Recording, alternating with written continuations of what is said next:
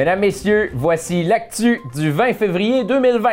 En manchette ce soir, Justin Bressa apte à subir son procès, le collectif Territoire se mobilise pour le lac Ossisco une Rouen-Norandienne performe en cyclisme à Dubaï. Sur la scène judiciaire, le juge de la Cour supérieure Étienne Parent a rendu sa décision ce matin au palais de justice d'Amos dans le dossier de Justin Bressa accusé de triple meurtre. Bressa est apte à subir son procès et à poursuivre les procédures.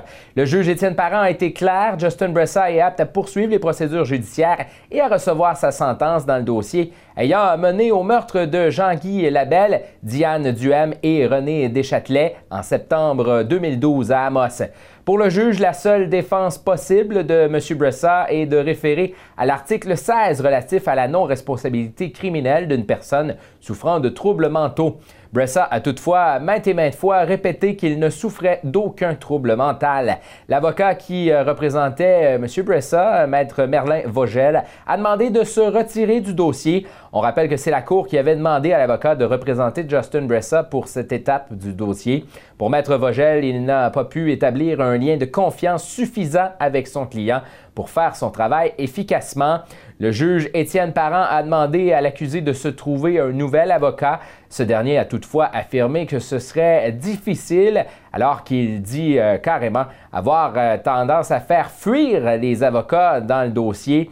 Euh, Bressa a également réitéré croire que le système judiciaire était corrompu et qu'une conspiration était contre lui. Justin Bressa reviendra devant le juge le 2 avril prochain à Amos. Dans un tout autre ordre d'idées, le collectif Territoire souhaite mobiliser la population de Rouen-Noranda autour du projet de réhabilitation du lac Ossisco. Une consultation a d'ailleurs lieu ce soir au petit théâtre du Vieux-Noranda. Concrètement, l'objectif est de rendre le site du lac Ossisco propre et ce d'ici le centième de la ville de Rouen-Noranda en 2026. Pour y arriver, plusieurs partenaires comme l'UCAT et le chercheur Mostafa Benzazoua et en partenariat avec l'entreprise Technosob travaillent en collaboration.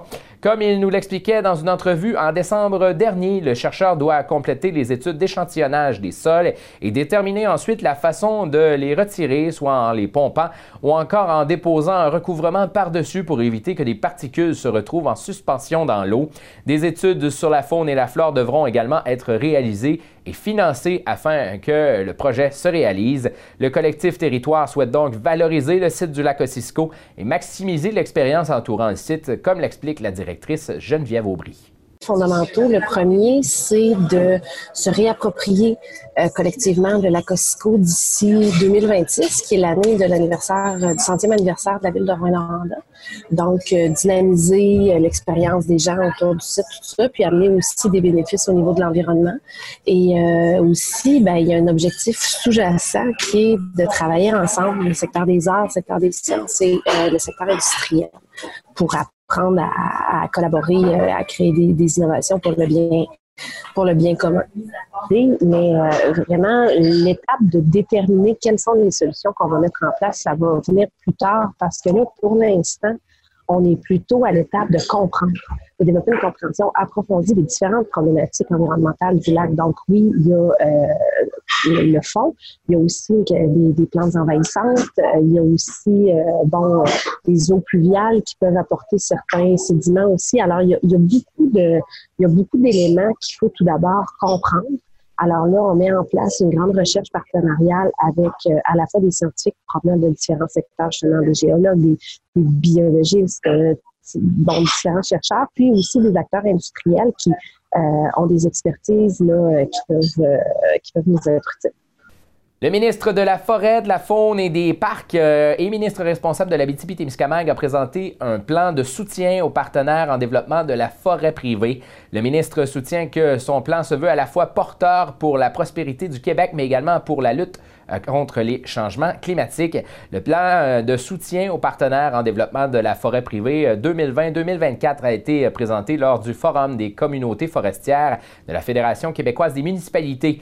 Il se décline en quatre axes principaux, encourageant la production de bois euh, à l'aide d'interventions qui incitent les propriétaires à mettre en valeur le potentiel sylvicole de leur boisé, réaliser et poursuivre les scénarios sylvicoles rentables économiquement par des investissements suffisants et euh, qui sont euh, appuyés sur un argumentaire économique.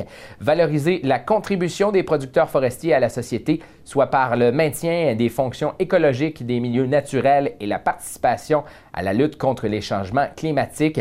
Appuyer le développement des organisations, des entrepreneurs et des travailleurs actifs en forêt privée en créant un environnement de travail stimulant qui favorise le recrutement et la rétention de la main-d'œuvre. Le président du regroupement des communautés forestières, Luc Simard, entend collaborer avec le gouvernement pour faire du plan une réussite.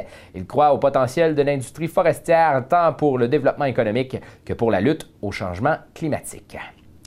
L'Université du Québec en Abitibi-Témiscamingue se dote d'un nouveau laboratoire pour la recherche sur les difficultés d'adaptation et l'intervention psychosociale.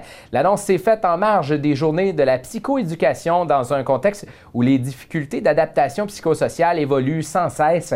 Le laboratoire pourra compter sur l'expertise du professeur et directeur de maîtrise en psychoéducation à l'unité d'enseignement et de recherche en sciences du développement humain et social, Saïd Bergel, euh, qui agira à titre de directeur. Les projets de recherche ont déjà débuté, notamment sur la paternité en contexte migratoire, la prostitution et la prévention de la violence en milieu scolaire.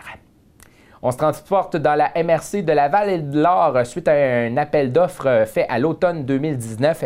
La MRC de la Vallée de l'Or a relancé un nouvel appel d'offres en janvier 2020 pour la collecte des matières compostables.